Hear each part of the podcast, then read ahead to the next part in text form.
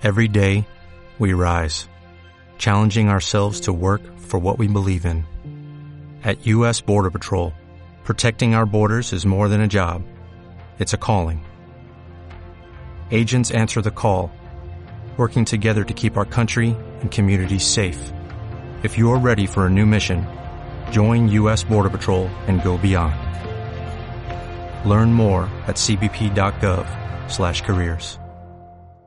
¿Cómo hemos llegado hasta aquí, en este país, en el que no podemos utilizar ciertas palabras y tenemos que decir virus, inoculados, eh, tragacionistas? ¿Vemos lo grave que es que nuestro vocabulario cada vez esté más limitado? Es que no se van, no se van a parar aquí. Y además, os digo algo, desde mi medio de comunicación, contando además con gente como Alvise, que son independientes, Cristina Seguí, lo vamos a conseguir. Ahora mismo están aterrados de miedo.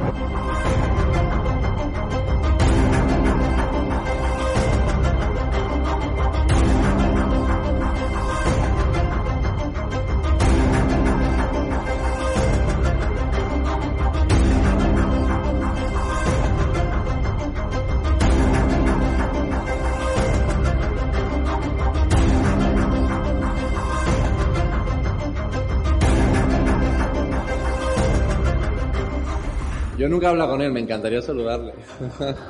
Oscar, lo ¿Te siento. quieres llamar tú, Cristina? Sí, sí, sí. Hola, eh, Oscar. Mira, soy Cristina Seguí de Estado de Alarma. Te quería invitar el día 8 de febrero a que vengas al acto que vamos a hacer en Valladolid. Ah, Esto, no, esto estaba improvisado. vaya.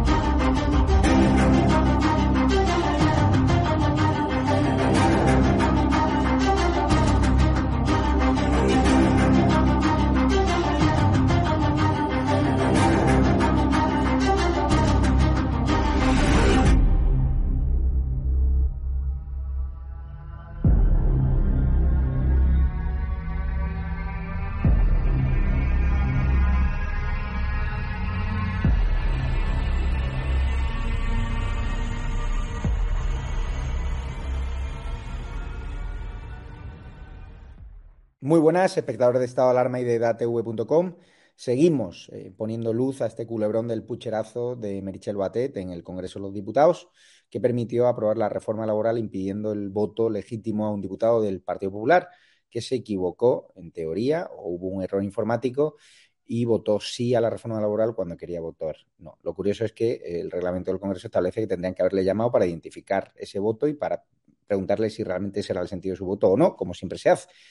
Hoy la izquierda dice que no, que el diputado es tonto y que se ha equivocado, pero no entran a hablar del reglamento ni a entrevistar a la exdiputada del PP, por ejemplo, María Eugenia Romero, que sí fue eh, llamada en varias ocasiones por los servicios del Congreso para habilitar su voto telemático. La saludo ya a María Eugenia Romero desde Sevilla. ¿Qué tal se encuentra, María Eugenia? Muy bien, gracias. ¿Qué tal? Muy bien, bueno, estará flipando cuando viste que Alberto Casero, a su compañero, usted ya es ex exdiputada, no le dejaron votar y que encima no le llamaron para validar el voto telemático que había sido un error. Cuéntenos su experiencia porque usted eh, estuvo en la anterior legislatura, tuvo, eh, estuvo embarazada y, y ¿qué ocurría cuando usted votaba telemáticamente? Bueno, pues yo estuve desde el 2011 hasta 2019 de diputada. Como tuve dos embarazos, tuve que votar en muchísimas ocasiones telemáticamente, ya que no me podía trasladar de Sevilla a Madrid a partir de un avanzado estado de gestación. Entonces la votación es muy sencilla. Ellos te habilitan el voto telemático en el ordenador, tú te identificas y a partir de determinado momento te aparece habilitado para votar telemáticamente. No suelen coincidir los puntos del orden del día del pleno con los puntos que votas telemáticamente porque no todo se puede votar telemáticamente. A partir de ahí, tú emites, cuando te autorizan, tú emites el voto y ese voto, bueno, pues llega a las Cortes.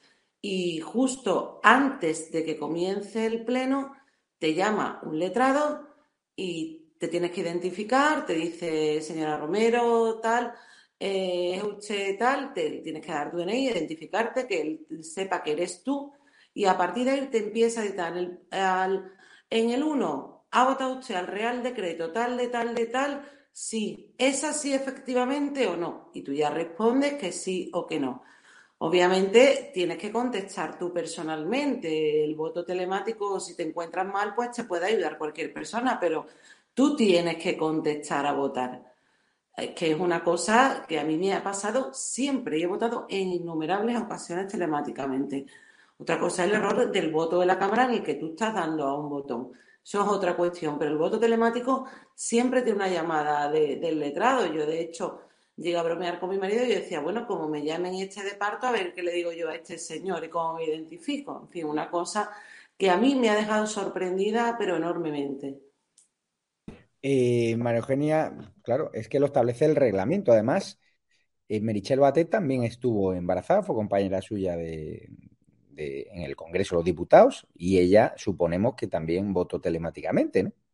Sí, ella además coincidió que, que estábamos embarazadas, mi hijo más pequeño tiene siete años, mi hija tiene ocho y ella estaba embarazada en aquella época que tuvo tuvo mellizos, gemelos, eran dos bebés los que, los que tuvo. Recuerdo que hasta se hicieron una foto de todos los, los, bebés que había habido. Incluso nos entrevistaron, un periódico que nos entrevistó algunos diputados de varios partidos de grupos parlamentarios por la complicación de, la conciliación y tal, cuando eras de una provincia de fuera con los bebés y tal.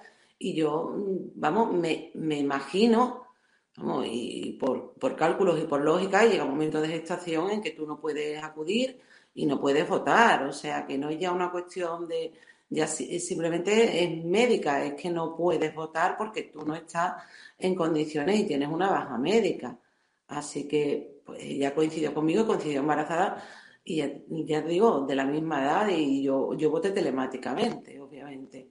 Además, el Congreso tiene que constar cuando se pide a la mesa ese voto telemático, cuando se autoriza, a quién se le da y tiene que tener antecedentes de además cómo se emite porque tú lo emites, primero te lo tienen que, tienen que habilitarte un ordenador o tal, tener un DNI electrónico, previamente te mandan lo que vas a votar, te habilitan con un tiempo antes de que se vaya a votar en el seno del Congreso físicamente la votación telemática, tú votas con bastante tiempo de antelación y luego posteriormente, antes de que empiece el pleno, recuerdo siempre que siempre me llamaba el letrado, vamos, que es que eso es algo que yo creo que incluso le cuestionáis a los letrados mm, que estaban entonces y, vamos, a mí es que me han llamado, es que lo digo aquí donde haga falta, siempre, para cada votación.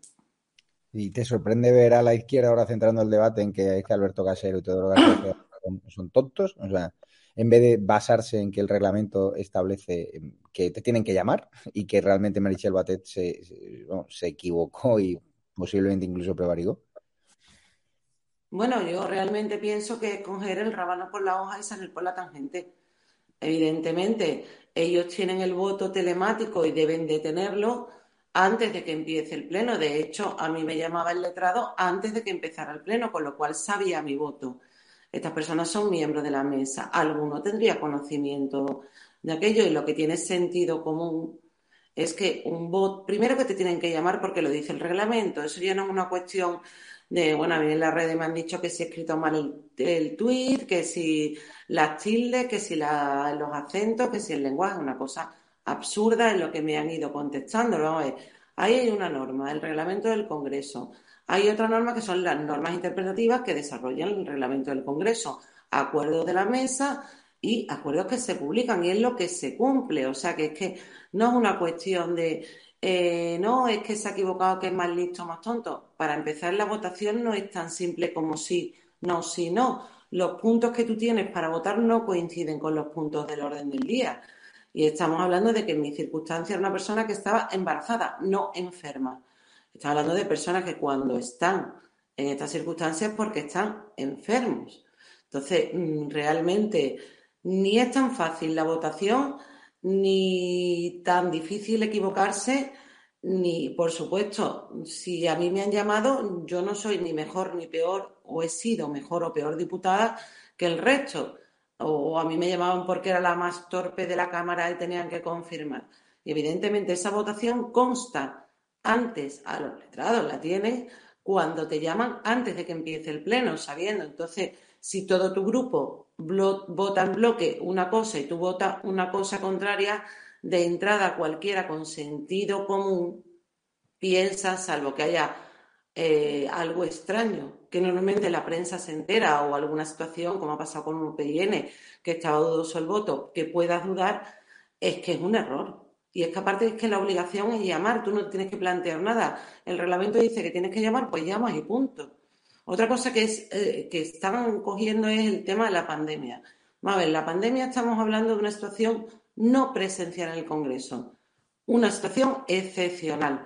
Si es no presencial y es excepcional, cuando la propia Marichel Batet declara y dice que ahora mismo estamos y la mesa del Congreso acuerda con plena presencialidad y normalidad, pues habrá que utilizar las normas que están para eso. Yo realmente mm, es que no lo comprendo.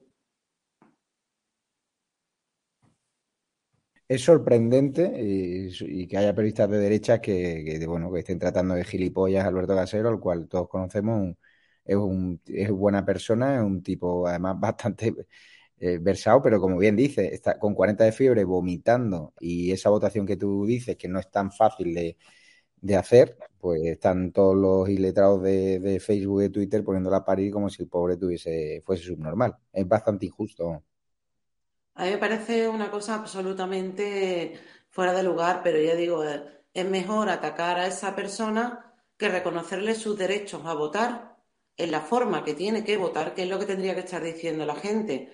Eh, vamos a ver si hay una forma de votación, apliquémoslas para todos. Me da igual que, sea un señor del PP, de Podemos, de, de lo que sea, de UPIN, es que me da igual, del PSOE. Si aquí se aplica un reglamento, se aplica para todos. Si se aplicó para mí, se me llamó, yo no soy ni mejor ni de peor derecho que otro diputado, cualquiera de los que hayan pasado o que estén actualmente en la Cámara. Entonces, esa persona tenía derecho a que le llamaran y corroboraran su mm, voto. Eso no se hizo. Y en segundo lugar, bueno, pues si eh, una persona, es que las personas que votan telemáticamente, ya digo, salvo casos excepcionales, son personas porque tienen una enfermedad y una enfermedad grave que te impide asistir al Congreso. No sé en qué circunstancias se, encontraba, no sé cómo votó y aparte que es que no coinciden los puntos del día, del, orden del día del pleno que se publica, que tenemos todo y que se puede ver en la web, con los puntos que tú puedes votar. Si en medio hay una proposición no de ley, tú la proposición no de ley no la puedes votar. Tú puedes votar real decreto, leyes orgánicas, determinadas votaciones, con lo cual, si hay 15 votaciones, de las 15 tú votas 3. Es más, un real decreto tiene una problemática que si tú votas una cosa, imagínate que el, Real Decreto puede ser que sí o que no. Que el Real Decreto sale que sí, hay otra votación posterior. Es que si quieres que se tramite como proyecto de ley o no.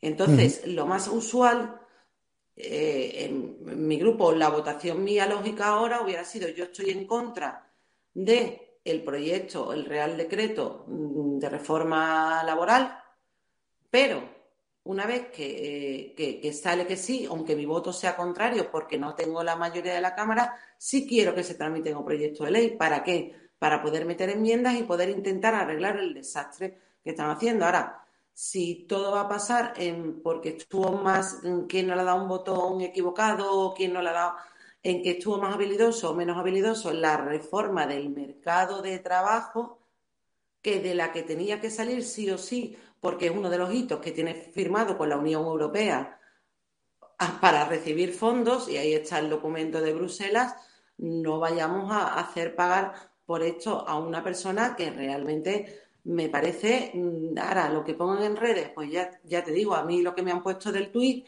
es que si escribo fatal, que si soy licenciada, y qué pena que haya habido diputados con, con, lo iletrada que soy, que increíble porque cuando tú pones un tuit las comas, los puntos, lo intentas poner como para enfatizar, incluso pone X en vez de por, o sea, lo normal que hace todo el mundo. Y ahora me están, bueno, pues dando clases de, lingüística ahora, personas que, que, realmente, pues mire, a lo mejor de lingüística puede ser que el tuyo no esté bien, pero de contenido en derecho sí, que es lo que importa, el reglamento y la ley. la ley es igual para todos. Esa es la clave. La izquierda, centro, es que se tiene que aplicar por igual a todos los diputados. No sé, si la, no sé si le han invitado, aparte de lo que hemos hecho antes, a otro medio de comunicación, a alguna televisión, porque claro, su testimonio es muy importante.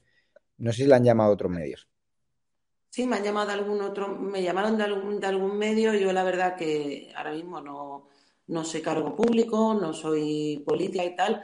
Y bueno, he atendido a este, a este medio, a, sí, pero la sí, pero bueno, eso lo has hecho conmigo para el, programa que emitimos también el domingo. Y, y, la sexta no la ha llamado, ¿no? No, no me ha llamado, ni, ni creo que tenga interés en llamarme. De hecho, eh, vamos, yo no, no cambié, vamos, no tengo por qué dar mis datos ni tal, porque soy una persona que no me dedico a la actividad pública. Pero no, pero, me refiero a que su testimonio es importante para mm, desmontar todo el argumentario que ha sacado en la sexta y toda la izquierda no, los medios. No, no, no. Prefieren no darle voz y decir simplemente ellos que Alberto Casero pues es gilipollas, según su testimonio, en vez de entrevistarla y reconoce tanto usted como una letrada que sí que ha aparecido hoy en Antena 3 del Congreso diciendo que efectivamente tienen que llamar, tienen la obligación según el reglamento de llamar para reconfirmar el voto, porque imagínese que en la votación usted se despista y, su hijo empieza a votar sin querer o, le cogen el ordenador y votan. O sea, la soberanía nacional en manos de un niño o de un ladrón. O sea, imagínese. O de un hacker, es que me pueden coger y, y entrar, es que directamente uno te puedes equivocar porque la votación no coincide con la orden del día y no es tan sencillo como la gente piensa que no es dar el botón y simplemente porque los puntos van variando, no te se saltan porque algunos votas y otros no. Si tienes el orden del día adelante, pues te lías un poco. Y dos, que te puede coger el, vamos, hoy en día es que te manejan las claves, te manejan tal, o simplemente mi hijo con siete años o mi hija con ocho años me doy la vuelta, estornudo, ve que no sé qué, le da el botoncito y le da lo que, lo que ve. O sea que es que realmente tampoco es una cosa y con independencia de eso, de que eh, eh, haya hecho bien una votación o no haya hecho bien una votación, sea más espabilado, esté con mejor salud y vista, porque al menos tiene las gafas puestas, o sea, es que puedes pasarte de todo estando con 40 de fiebre. Yo no sé la gente tan habilidosa con 40 de fiebre, pero e, aún así es que el caso es que es que hay una norma. Y si la norma es, es si usted conduce sin el cinturón, le ponemos una multa, pues usted conduce sin el cinturón y le ponemos la una multa. Y si usted mm, eh, tienen que, llamarle, pues le llaman y le llaman para confirmar. Y precisamente está para confirmar por el hecho de que tú votas con bastante antelación a lo que está sucediendo en la Cámara. Imagínate que tú tienes el voto telemático. Tú tienes el voto telemático y tú hablas con tu grupo y decides que vas a votar una cosa, tú estás ausente de esas reuniones y tal, y pasan una hora o dos horas hasta que el voto se produce realmente en la Cámara. Y en ese momento el grupo cambia de opinión. ¿Qué te ocurre? Pues te tiene que llamar el letrado, eh, es que te ha llamado el letrado, es que te, es que te tiene que llamar uno para confirmar que no te has equivocado. Y además te lee punto por punto, te dice el punto uno de votación suya telemática de contenido tiene el Real Decreto o la ley orgánica tal de tal, o el debate a la totalidad de tal cosa. Porque es que te lo tienen que decir, es que es una forma de confirmar que mi ordenador o no lo ha cogido, o Dios no lo quiera, una pareja con ganas de fastidiar a la otra parte de la pareja y que, tenga conocimiento de que esta circunstancia pues está votando y, tal, o sea que, que puede pasar de todo. ¿eh? Entonces tienen que confirmar y te confirman y te llaman. De hecho, ya le digo, yo bromeé con mi marido como diciendo, como me llame el letrado cuando esté de parto, a ver qué le cuento yo y en qué condiciones para contarle a este señor lo que yo voté. O sea, una cosa que te llegabas a plantear, hombre, un poco lo decía en risa porque tenía que ser mucha coincidencia, pero te lo planteas. Pues sí, pues muchísimas gracias, eh, María Eugenia Romero, por su testimonio y nosotros ya sabes que no le insultamos, sino que le damos su voz, algo que no hacen otras televisiones que prefieren que todo se quede en el trazo grueso de que un diputado del PP ha sido tan torpe de equivocarse en la votación en vez de leer el reglamento como intenté hacer ayer en el Congreso de Diputados ante el portavoz del PSOE en la rueda de prensa, no me dio el turno de palabra, mintió a los compañeros de prensa y nadie le repreguntó con simplemente leyendo lo que decía el reglamento, que es que eh, la Cámara debería haber llamado a Alberto eh, Casero para reconfirmar su voto y su identidad. Muchísimas gracias, María Eugenia. Muchísimas gracias a vosotros. Espero haber aclarado un poco la situación. Sin duda, y gracias y que vaya bien. Y a los espectadores ahora empezamos el, EDA el programa de estado alarma, que viene Roberto Centeno, Rubén Herrero y también un, un parlamentario del Partido Popular. Va a estar ardiendo la cosa. Así que ahora, ahora les vemos a las nueve y media de la noche en el canal de YouTube y en edatv.com, el canal oficial. Un abrazo fuerte a todos, os queremos.